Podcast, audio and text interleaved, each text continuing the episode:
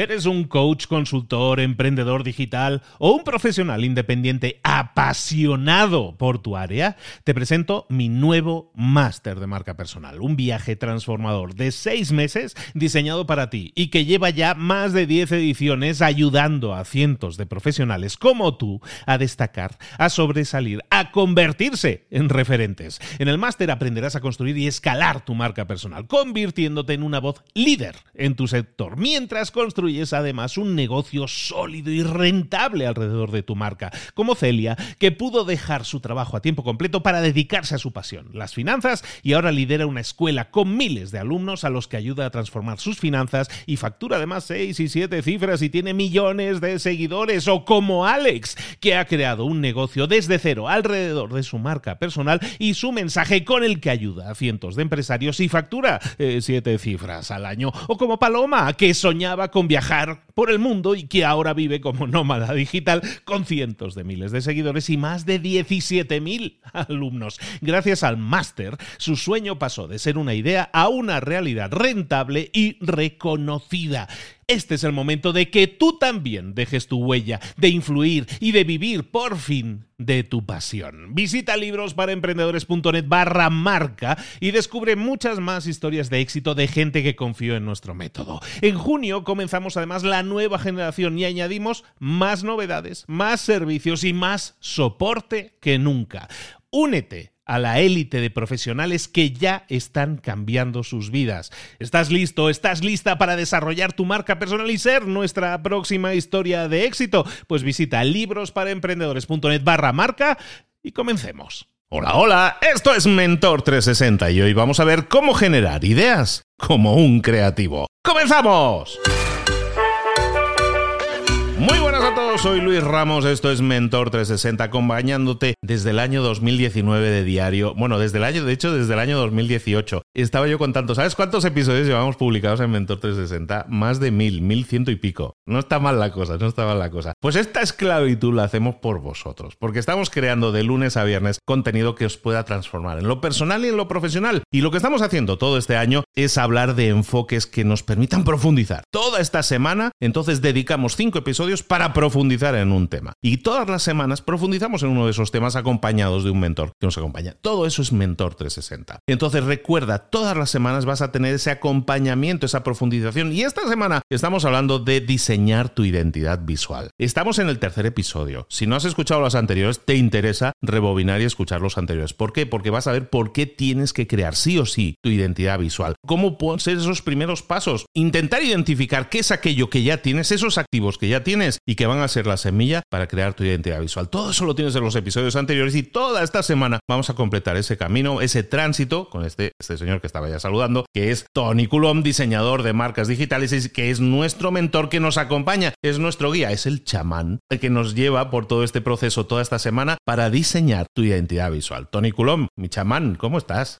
Muy buenas, Luis. ¿Qué tal? ¿Cómo estás? Tanto como chamán, no, pero vamos a intentar hablar hoy de un concepto que a mí me encanta, que es el de la creatividad, la generación de ideas y todo esto que a veces hay gente que es un poco reticente con decir si es o no creativa, o sea que vamos a ahondar también en este punto. Ayer estábamos hablando, ayer nos, nos, metías ahí el test, el interrogatorio, en el que buscábamos un poco saber quiénes somos, a quién le vendemos, qué somos, qué no somos, a qué, lo que nos gusta y lo, lo, que no nos gusta y alinearlo un poco eso. Y el proceso que entiendo que vamos a ver hoy es un poco transformar eso que son conceptos en algo más visual, ¿no? Que te digo, aquí es donde todos temblamos. ¿eh? Yo el primero, porque claro, decimos, no, pues que yo de eso no sé. Yo dibujar dibujo el 6 y el 4 y poco más, ¿eh? Entonces explícanos un poco cuál sería ese proceso para generar esa forma más visual de transmitir lo que somos. Perfecto. Aquí en este punto, seguramente algunos oyentes están pensando, oye, pero ¿cuándo empezamos ya a diseñar? Porque estos episodios van precisamente de, diseño, ¿no? Ya estaban seguramente con el lápiz, con la libreta puntos para diseñar, pero quería comentar que aproximadamente creo que el 50% más o menos del trabajo de un diseñador es pensar, es idear, es tener las ideas muy claras y por una sencilla razón, y es que es infinitamente más fácil diseñar cuando tenemos ya este foco, este concepto en mente que nos limita de alguna forma ya todas las posibilidades o todos los posibles resultados que podemos generar. Vamos a imaginarnos que nos ponemos delante de un folio en blanco y nos dicen, oye, dibuja lo que tú quieras. Claro, aquí las posibilidades son absolutamente tan abrumadoras que o no nos sale nada o si nos sale un dibujo, cuando ya llevamos la mitad del dibujo, decimos, pensamos que hay otra posibilidad muchísimo mejor que este dibujo y cambiamos de idea de repente, ¿no? Entonces, si partimos de una idea clara, si exprimimos todas las posibilidades al máximo y optamos por ejecutar un par de caminos, será algo muchísimo más fácil, será algo muchísimo más controlada. Mañana veremos cuáles son estos elementos gráficos. No os preocupéis porque vamos a entrar evidentemente en la parte más de elementos gráficos con los que podemos comunicarnos, pero hoy vamos a entrar en esta gran idea que nos va a ayudar a canalizar uh, estas preguntas que comentabas al inicio, que vimos ayer, con lo que haremos mañana. Primero, recopilamos la información. Segundo, estructuramos en una idea. Y en tercer lugar, pues diseñamos. Porque es interesante apoyarse en una idea a la hora de diseñar una identidad. Tener al final este concepto o esta gran idea central nos ayuda a contar nuestro valor diferencial o este mensaje principal que definimos en el episodio de ayer. Nos ayuda a contar ideas que quizás pueden ser complejas de una forma muchísimo más simple, de una forma muchísimo más sintetizada y más comprensible para el receptor. Al final, tu marca puede tener un valor, puede tener unos beneficios que son como bastante intangibles y aquí lo que haremos con esta idea es procesarlos y hacerlos precisamente más tangibles. Aquí venimos a responder el cómo lo comunicamos al público, ¿vale? ¿Cómo lo vamos a contar? Esta tercera pregunta a, la que estamos intentando responder durante el episodio de hoy. Pues lo haremos a través de un concepto, a través de una idea. A veces puede ser una historia, a veces puede ser simplemente un símil, una comparación. Por ejemplo, ligereza, pues vamos a representarlo o podríamos representarlo con una pluma. Flexibilidad, podríamos representarlo como una bailarina. Tradición, podríamos representarlo como un roble centenario, ¿por qué no? Entonces, el concepto vemos que nos ayuda a comunicar de una forma original, de una forma única, este valor diferencial o este beneficio que nosotros estamos ofreciendo, ¿vale? Convertir mensajes, como decíamos, complejos en simples, se entienden muchísimo mejor y además crean mayor retención tanto de la identidad, porque tenemos estos elementos visuales, como del valor diferencial que estamos intentando transmitir.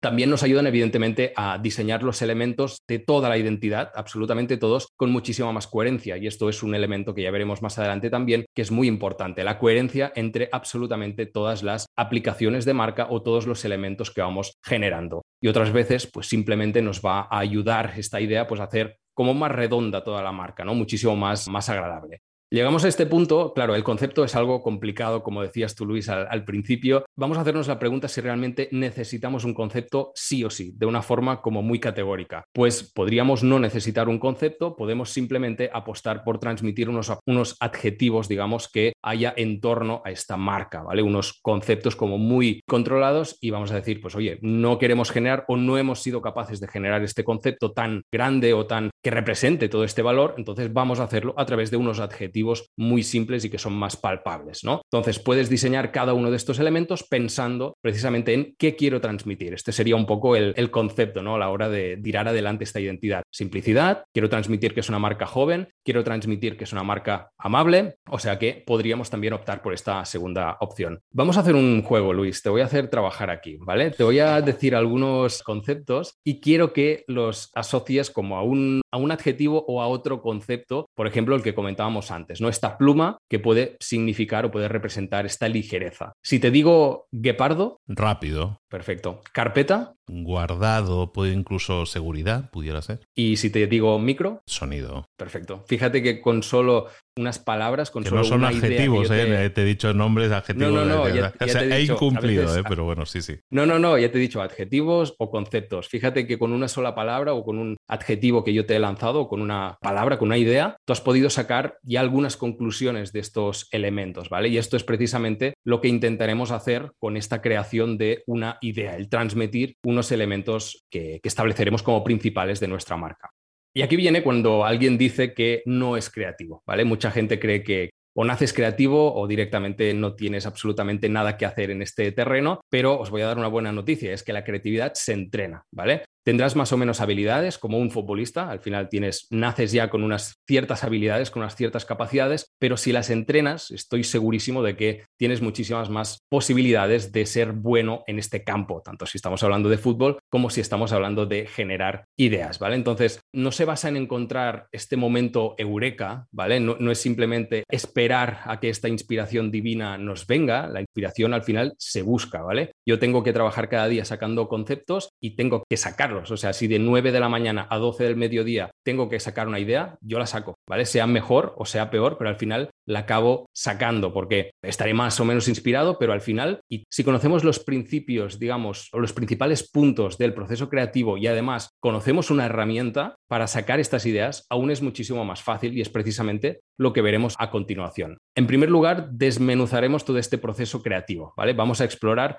cuáles son todas estas partes para saber los elementos que necesitamos, todos estos ingredientes para generar una buena idea. Y ojo, una idea que sea no obvia, sino que sea una idea original, que al final hemos venido aquí a intentar hacer cosas de una forma distinta al resto, como decíamos. ¿En qué consiste todo este proceso? Tenemos dos partes muy claras, que son el de apertura, esta sería la primera parte, donde tenemos el inicio de todo este proceso creativo. Aquí es donde empezamos a pensar, donde empezamos a, a imaginar, es la parte de todo el proceso que es más divergente, donde vamos a explorar absolutamente todas las posibilidades, y cuando digo todas son absolutamente todas, porque aquí buscamos cantidad. Es muy importante este concepto aquí. No estamos buscando la calidad de los conceptos, sino la cantidad. Aquí no analizamos absolutamente ni una de las ideas que vamos a tener, porque si no, cortamos la creatividad. Digamos que los hilos que acaban enlazando una idea con otra son muy finitos y si nos empezamos a analizar, los vamos a cortar y por lo tanto no vamos a llegar a algunas ideas que quizás nos parecen locas, pero que nos pueden acabar llevando a otras ideas que durante el momento, digamos, del propio análisis, allí sí podemos ver que son unas muy buenas ideas y que precisamente por en medio hay una idea que es loquísima y que no tiene sentido y que en aquel momento la hubiéramos descartado, pero no tenemos que hacerlo. Para esto está precisamente esta última parte, la segunda, que sería el cierre, final del proceso creativo. Aquí es donde ya empezamos a filtrar. Es la parte más convergente donde seleccionamos la idea final o estas, mm, llegamos a algunas conclusiones, digamos, de si realmente cuáles son estas mejores ideas. ¿no? Aquí sí que buscamos en este punto la calidad de las ideas. La cantidad nos da igual porque aquí rebuscamos entre todas estas ideas y intentamos encontrar las mejores. Aquí sí que tenemos esta parte más racional. ¿Qué necesitamos, por lo tanto, para generar ideas durante todo este proceso creativo? El primer punto sería tener un objetivo muy claro, ¿vale? ¿Qué queremos solucionar con este proceso creativo? Necesitamos un símbolo para nuestro logo, necesitamos un concepto global para toda esta identidad, necesitamos un eslogan, un nuevo servicio. Este proceso al final es aplicable absolutamente a cualquier problema que nosotros podamos tener en nuestro negocio o en nuestra marca. En este caso y en este contexto, evidentemente, nos vamos a centrar en la identidad visual, pero básicamente queremos una idea aquí que puede ser en dos casos, casi que centrándonos en esta parte de la identidad visual. Puede ser para el símbolo de nuestro logo o puede ser para este concepto central que nos abarque absolutamente todos los elementos de la identidad visual. Vamos a poner un par de ejemplos porque siempre creo que ayuda muchísimo más pues, a tangibilizar todo esto. ¿vale? Si estamos hablando de logo, en este caso, pondremos el ejemplo de Evernote, es esta aplicación para organizar uh, notas de texto, de audio, de fotos. ¿Cuál es el símbolo de, este, de esta aplicación? Un elefante. ¿Por qué? Porque están intentando representar a la memoria, ¿vale? Sabemos que el elefante pues, es un animal que tiene muchísima memoria, entonces como esto es como un segundo cerebro para nosotros, donde vamos organizando todas estas notas, todos estos elementos que nos ayudan a limpiar nuestro cerebro, pues al final podemos llegar a transmitir que es una parte como una extensión de nuestra memoria a través de un elefante.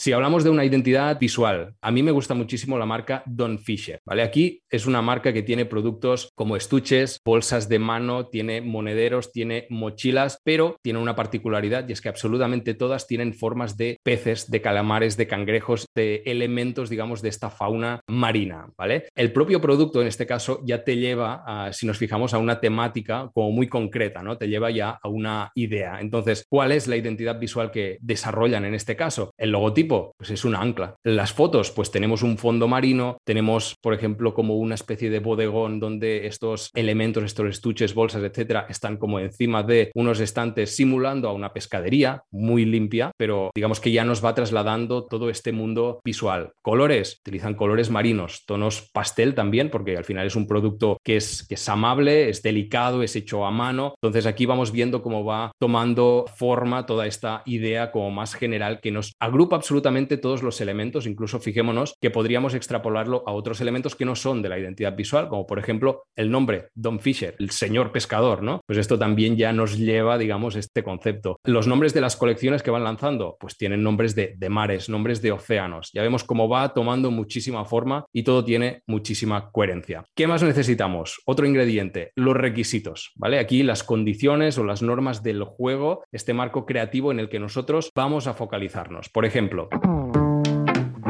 estos adjetivos que hemos dicho al principio que queremos transmitir, si es una marca elegante, si es una marca asequible, si es una marca tradicional, si es una marca joven, todo esto ya son de alguna forma requisitos. Nosotros queremos que lo que vamos a sacar, que estas ideas representen a estos adjetivos. Otros posibles requisitos que podemos poner, pues si nuestro logo tiene unas características o necesitamos que tenga unas características muy concretas, pues quizás ponemos como requisito que, que tenga versión vertical, que tenga versión horizontal o que tenga un formato quizás redondo, cuadrado, por lo que sea, porque tiene que ir impreso en un sitio como muy concreto. Todo esto, todo lo que se nos pueda ocurrir, al final son requisitos que nosotros ponemos encima de todo para intentar focalizar en estas ideas que vamos a sacar. Después, un elemento muy importante que son los disparadores. Esta chispa inicial para empezar a imaginar, ¿no? A que nuestro cerebro empiece a generar ideas. ¿Dónde encontramos estos disparadores? Tenemos un par con esta narrativa que, es que nos está acompañando durante estos episodios. La primera sería el qué nos hace diferentes, este elemento diferente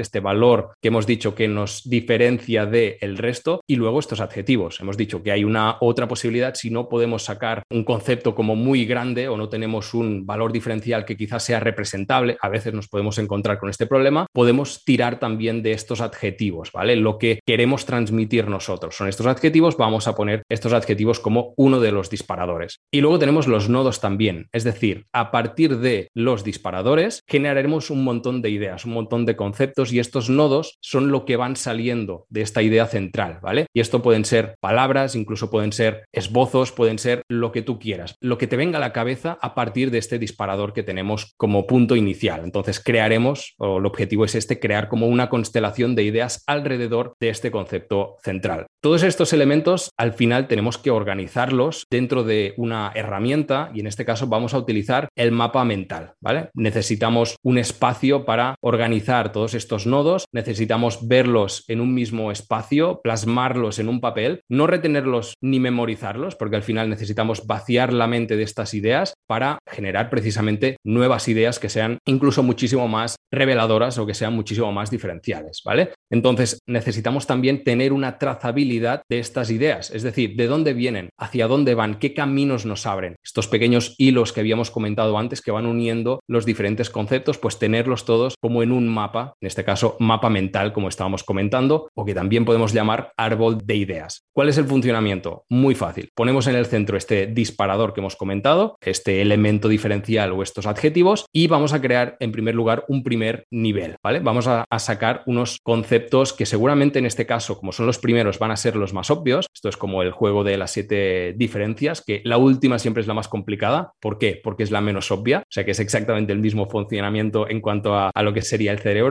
Y luego vamos creando también otros niveles superiores a este primer nivel, donde ya van a salir conceptos que van a ser quizás un poquito más originales, quizás un poquito más diferenciales, y es precisamente aquí, en estos últimos puntos, donde queremos llegar aplicaciones o herramientas que, nos pueden ayudar, digamos, con todo este proceso de creación de un mapa mental. Yo utilizo normalmente mindmeister.com, ¿vale? Esta es una herramienta digital que me va muy bien, que funciona muy bien, que además puedes compartir con otras personas si estás creando pues un proceso creativo con compañeros, con socios o lo que sea, pero yo mi herramienta preferida sería papel y lápiz. Yo lo hago todo a mano y realmente te ayuda muchísimo más, digamos, a conectar estas ideas con lo que estás plasmando en el papel, o sea que sería mi opción preferida. Y luego cuando llegamos a, este punto, claro, tenemos un montón de ideas, tenemos muchísimos caminos creativos que podemos seguir, por lo tanto, vamos a elegirlos, ¿vale? Siempre hay varias opciones que podrían ser como viables y que podríamos explorar, pero debemos seleccionar las mejores ideas y las que vemos que tienen muchísimo más potencial en este caso y que realmente pueden cumplir con, volvemos al inicio, todos estos requisitos y todos estos elementos que hemos ido incorporando como condiciones a la hora de sacar ideas. Notas muy importantes aquí para la creación de ideas Lo primero sería eliminar todas estas ideas preconcebidas, ¿vale? ¿Qué son estas ideas? Pues son las que surgen normalmente antes incluso del propio análisis, antes de empezar siquiera a, a trabajar con el proyecto, ¿vale? Normalmente se hacen con información que es muy superficial, son muy cómodas, evidentemente, porque nos ayudan a tomar decisiones de una manera muy ágil, soluciones a las que podemos llegar que incluso podríamos llamar resultonas, de aquello que dices, oye, pues no está nada mal y con poco esfuerzo mental además, o sea que digamos que el ahorro de energía nos lo agradecerá nuestro cuerpo y nuestro, y nuestro cerebro.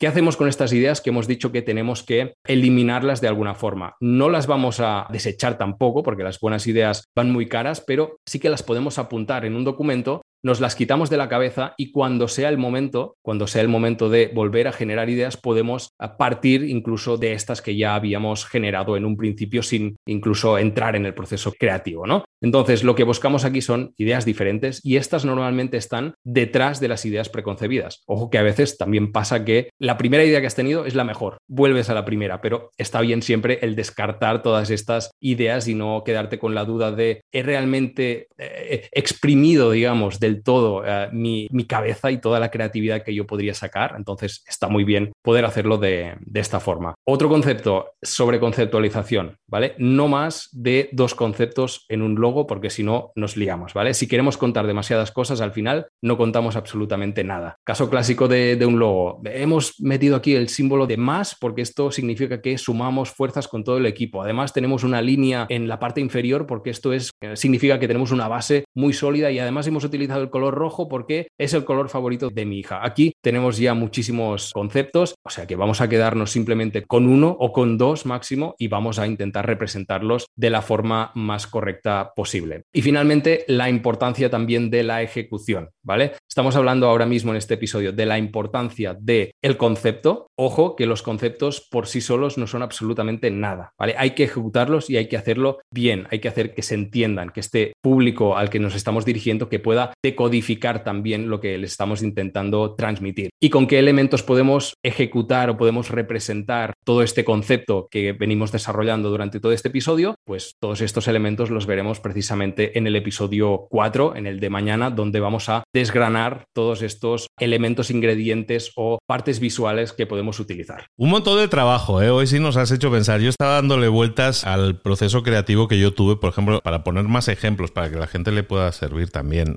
Y de nuevo, yo al no ser diseñador y no tener conocimientos de eso, probablemente todo lo que voy a decir ahora va a sonar al capitán obvio, pero de lo que estamos hablando es de que muchas veces cosas que no lo hacemos. Todo esto no nos dedicamos ni siquiera pensarlo, ¿no? Entonces, en este sentido, os pongo dos ejemplos muy rápidos, muy rápidos. Para los que me siguen, saben que tengo otro podcast que se llama Libros para Emprendedores. Es el, logo, ahora bastante conocido, de Libros para Emprendedores. Todo eso, bueno, el logo, esa cosa naranja, eso lo he hecho yo. Todo mi diseño gráfico es todo mío en, mis podcasts. Ahí ya se nota ¿eh? que es así. Pero, ¿de qué estábamos hablando? Pues, por ejemplo, en el caso de Libros para Emprendedores, que eran resúmenes de libros, pues puede ejemplificarlo. Y era muy fácil en mi caso decir, vale, podría haber puesto, como es un podcast, podría haber puesto un micrófono, no, pero el objetivo no es el podcast en sí, el objetivo es lo que contiene, ¿no? En qué ayuda, ¿no? Y es un libro por un lado, en audio, ¿no? Entonces yo tomé esos dos conceptos, el audiolibro, ¿no? Entonces, por un lado es un, y es tan simple como eso, es un libro, y el otro concepto es el típico concepto de los cómics, ¿no? Las burbujitas esas de que expresan el, una persona hablando, ¿no? Una persona hablando. Pues hice la mezcla de los dos, y es el libro y la burbuja, pues mezclado salió eso. Entonces, muchas veces son cosas muy obvias, en este caso os lo quiero decir, porque a veces no nos van a salir esas conceptualizaciones de adjetivos de yo soy tal, suave, no sé qué, ligero. Pues a lo mejor te cuesta más eso, ¿no? Porque es, eh, es muy subjetivo para muchas personas. A lo mm. mejor empezando por lo más obvio puede ser así, ¿no? Y, por ejemplo, en el segundo ejemplo que quería dar, que es de este mismo podcast en el que estamos ahora, que es Mentor 360, que también la gráfica es mía, bueno, por llamarlo de alguna manera lo gráfico, que es que nada, que es, es el 360, pero ahí, por ejemplo, hubo una conceptualización, que es el concepto del podcast en sí. Es decir, es un podcast en el que vamos a tratar N cantidad de temas que pueden ir de lo personal a lo profesional.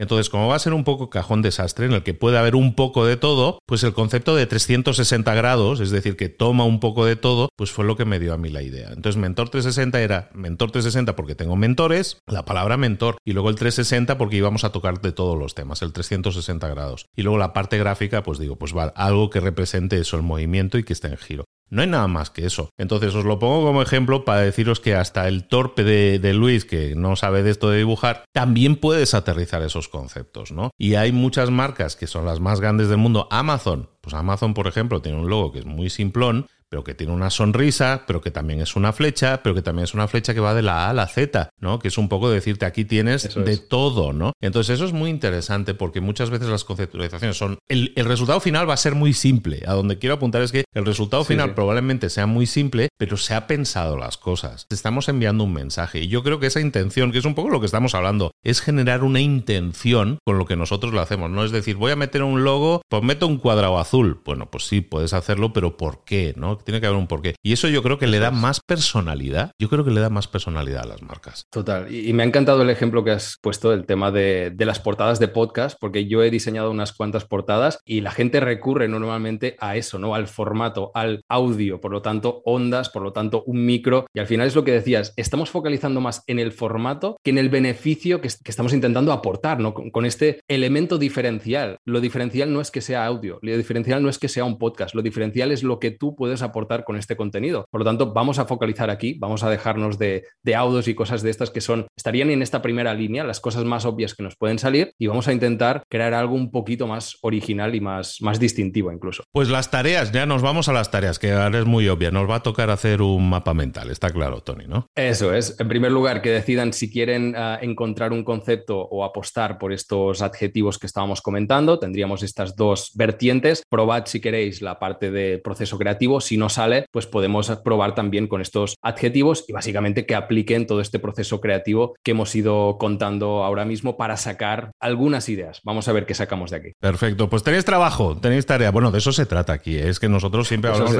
de, pasar a la acción. Aquí no es simplemente escuchar para entretenerse, que mucha gente lo hace y se lo agradezco, pero, pero si os estamos plantando una semillita, decir, hostia, ¿sabes qué? Estoy arrancando esa idea o quiero modificar o quiero hacer cambios, como comentamos el otro día, en la forma en que mi marca se presenta al mundo, mi nombre o mi persona o mi mensaje se presenta al mundo, pues estamos hablando de eso, de identidad visual. Vamos a dar ese paso, vamos a hacer ese ejercicio y espero que os haya animado el, ejemplo que yo he puesto. ¿no? Muchas veces a lo mejor ya tenéis el logo, ya tenéis la imagen hecha, pero a lo mejor podemos darle una vuelta a este ejercicio y esa creatividad nos puede servir para, pues, para darle una vuelta, para darle una vuelta interesante a nivel visual y decir, oye, vamos a darle más intención a lo que estamos haciendo cuando transmitimos con nuestra identidad visual. Pues me, me gusta mucho el episodio de hoy, Tony. Siempre andaba yo con la inquietud de decir, como estamos hablando de cosas muy gráficas, ¿no? Muchas veces la gente no. Es difícil traducir eso desde el audio, ¿no? Pero yo creo que queda muy claro, estamos dibujando muy bien las ideas. Estoy muy contento cómo está quedando todo eso. Mañana yo quiero. Mañana ya quiero, ya quiero que, continuemos explorando, que continuemos buceando en todo esto que es la generación de, de la identidad visual, que lo estamos haciendo de la mano de Tony Coulomb. Tony, coordenadas, el GPS, como siempre digo, ¿dónde te localizamos? Claro, te iba a decir, es que llevo más de 200 episodios en el podcast precisamente uh, afinando este arte de intentar transmitir a través de la voz cosas que son muy visuales, o sea que algo creo que he aprendido durante todo este tiempo. Recordar que el podcast es cómo diferenciarse, que podéis encontrar en tonicolon.ws barra podcast, podéis encontrar a mí en tonicolon.ws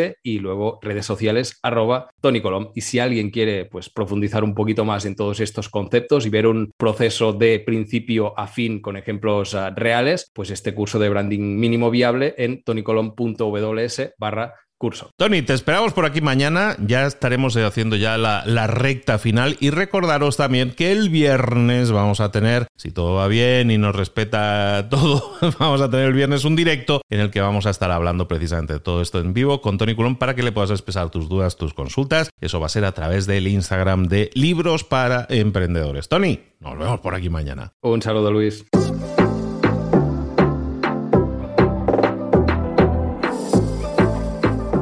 Y ahora pregúntate, ¿en qué quiero mejorar hoy? No intentes hacerlo todo de golpe, todo en un día. Piensa, ¿cuál es el primer paso que puedes dar ahora mismo? En este momento, quizás. A lo mejor te lleva dos minutos hacerlo. Si es así, ¿por qué no empezar a hacerlo ahora? ¿Por qué no empezar a hacerlo ya, en este momento? Ahora. Cierra los ojos. Respira hondo y repite, sé lo que tengo que hacer. Sé cuál es el siguiente paso. Voy a darlo en este momento. Piénsalo, siéntelo y hazlo.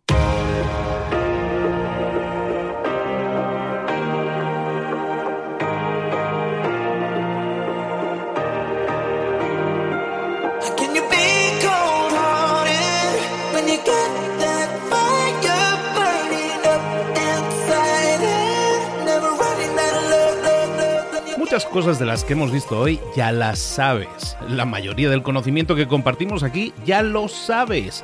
Sabemos lo que tenemos que hacer, sabemos lo que tenemos que evitar, lo que no tenemos que hacer, todo eso ya lo sabes. El único problema es que no lo ponemos en práctica, no pasamos a la acción y es ahí donde te necesito a ti y a tu compromiso.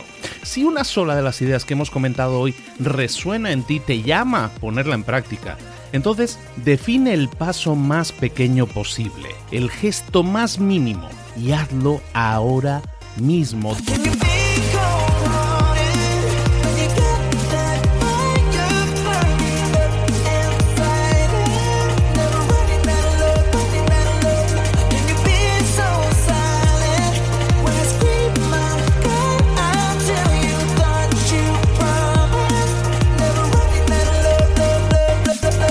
Hablo de crecimiento personal, pero también de crecimiento profesional. Expandir tu red de contactos, mejorar tus relaciones con los demás, aprender alguna cosa nueva, poner en práctica una pequeña técnica que te ayude.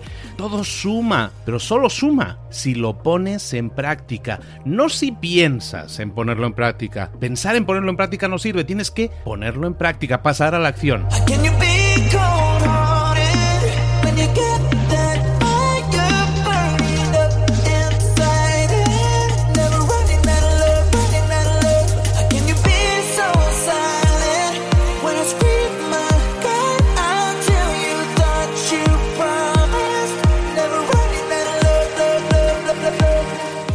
De este ingrediente secreto también. El ingrediente secreto es la actitud. Tu actitud. Tu actitud transmite. Si sales a la calle con ganas, la gente lo va a notar.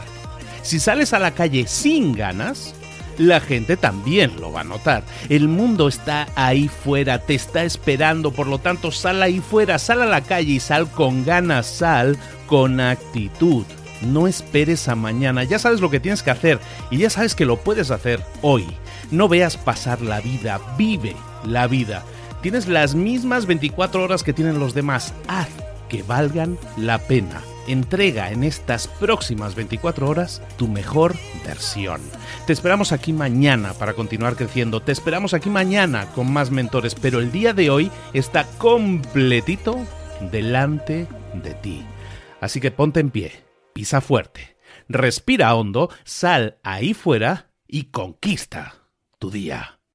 ¿Eres un coach, consultor, emprendedor digital o un profesional independiente apasionado por tu área? Te presento mi nuevo máster de marca personal, un viaje transformador de seis meses diseñado para ti y que lleva ya más de 10 ediciones ayudando a cientos de profesionales como tú a destacar, a sobresalir, a convertirse en referentes. En el máster aprenderás a construir y escalar tu marca personal, convirtiéndote en una voz líder en tu sector, mientras construyes construyes además un negocio sólido y rentable alrededor de tu marca, como Celia, que pudo dejar su trabajo a tiempo completo para dedicarse a su pasión, las finanzas, y ahora lidera una escuela con miles de alumnos a los que ayuda a transformar sus finanzas y factura además seis y siete cifras y tiene millones de seguidores, o como Alex, que ha creado un negocio desde cero alrededor de su marca personal y su mensaje con el que ayuda a cientos de empresarios y factura eh, siete cifras al año, o como Paloma, que soñaba con viajar por el mundo y que ahora vive como nómada digital con cientos de miles de seguidores y más de 17.000 alumnos. Gracias al máster, su sueño pasó de ser una idea a una realidad rentable y reconocida. Este es el momento de que tú también dejes tu huella, de influir y de vivir por fin de tu pasión. Visita librosparaemprendedores.net barra marca y descubre muchas más historias de éxito de gente que confió en nuestro método. En junio comenzamos además nueva generación y añadimos más novedades, más servicios y más soporte que nunca. Únete a la élite de profesionales que ya están cambiando sus vidas. ¿Estás listo? ¿Estás lista para desarrollar tu marca personal y ser nuestra próxima historia de éxito? Pues visita librosparaemprendedores.net barra marca y comencemos.